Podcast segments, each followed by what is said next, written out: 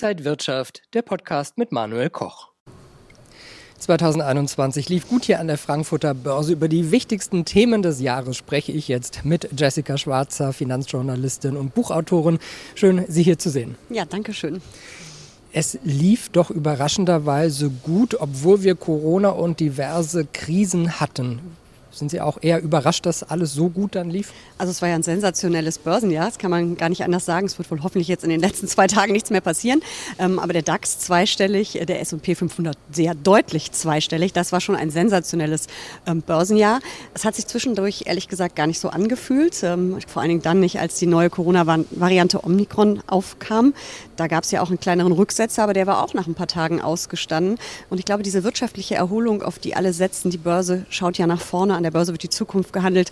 Das hat dann doch ähm, überwogen und man glaubt wohl auch, dass man diese neue Variante in den Griff kriegt, wie auch immer und wann auch immer.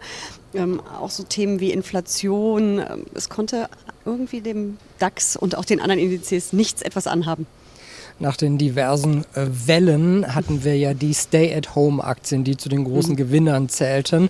Äh, dann äh, waren die aber schon wieder vergessen, dann kamen zyklische Aktien, aber dann kam die nächste Welle und dann waren wieder die Stay-at-Home-Aktien oben. Äh, geht es immer so weiter jetzt von Welle zu Welle? Also diese Favoritenwechsel, die waren wirklich extrem. Wir haben es ja vor allen Dingen 2020 im ersten Corona-Jahr erlebt, dass eben wirklich die Stay-at-Home-Aktien, also alle Aktien von Unternehmen, die uns das Arbeiten und das Leben im Homeoffice in der Quarantäne, nicht in der Quarantäne, sondern das so schlimm war es ja bei den meisten nicht, aber im Lockdown eben irgendwie versüßt haben oder einfacher gemacht gemacht haben, sind ja sensationell gelaufen. Anfang des Jahres, als dann die Impferei losging, also Anfang 2021, ähm, war es dann eher die Zyklik, also vor allen Dingen auch Tourismus, Airlines, die gut liefen, also immer in Hoffnung auf die weitere wirtschaftliche Erholung. Ähm, die hatten ja wirklich auch Nachholpotenzial. Ja, und dann kamen eben weitere Wellen und dann ging das immer munter hin und her. Dann war es auf einmal doch wieder Stay at Home, dann waren es wieder die Zykliker, immer schön hin und her.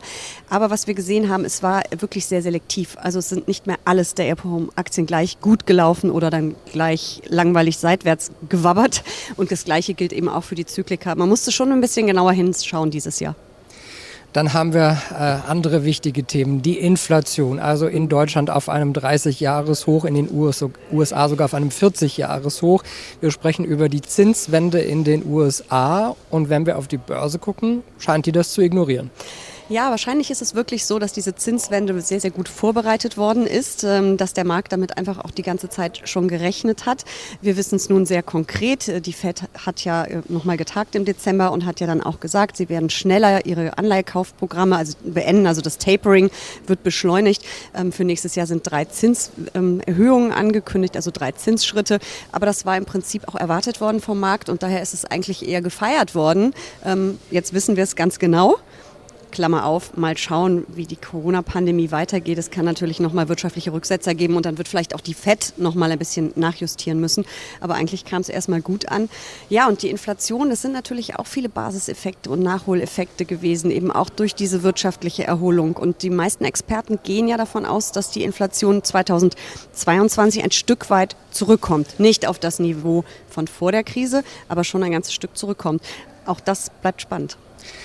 Frau Schwarzer, Sie haben jetzt gar nicht Ihre Glaskugel hier mitgebracht, aber ich muss natürlich trotzdem fragen, wie wird denn jetzt das Jahr 2022? Ich glaube, dass das Jahr gut wird, dass es wieder ein Aktienjahr wird, ähm, weil diese Zinserhöhungen, das ist ja, sind Minischritte. Ähm, das bringt keinem Sparer etwas, bis das bei den Sparern irgendwann ankommt. Erstmal muss ja auch die EZB die Zinsen erhöhen, das wird ja auch noch ein, zwei Jahre dauern. Bis das bei den Sparern ankommt, vergeht noch viel, viel Zeit. Ähm, deswegen bleiben Aktien alternativlos. Ich habe mich in den vergangenen beiden Jahren sehr gefreut, dass immer mehr Deutsche die Aktie als Anlageklasse für sich ähm, entdeckt haben und da ein bisschen stärker ins Risiko gehen. Und Risiko bedeutet bei der Geldanlage ja auch größere Chance und in dem Fall höhere Renditen.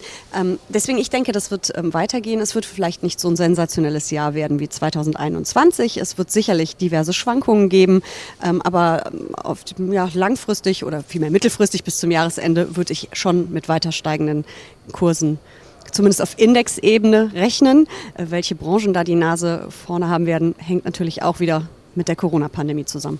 Und wir werden das auch im Jahr 2022 wieder ganz genau unter die Lupe nehmen. Vielen Dank, dass Sie hier an der Frankfurter Börse waren. Jessica Schwarzer, Buchautorin und Finanzjournalistin. Ihnen alles Gute. Danke gleichfalls. Und liebe Zuschauer, Ihnen auch alles Gute, guten Rutsch, ein gutes Händchen im neuen Jahr. Bleiben Sie gesund und munter. Und wenn euch diese Sendung gefallen hat, dann abonniert gerne den Podcast von Inside Wirtschaft und gebt uns ein Like.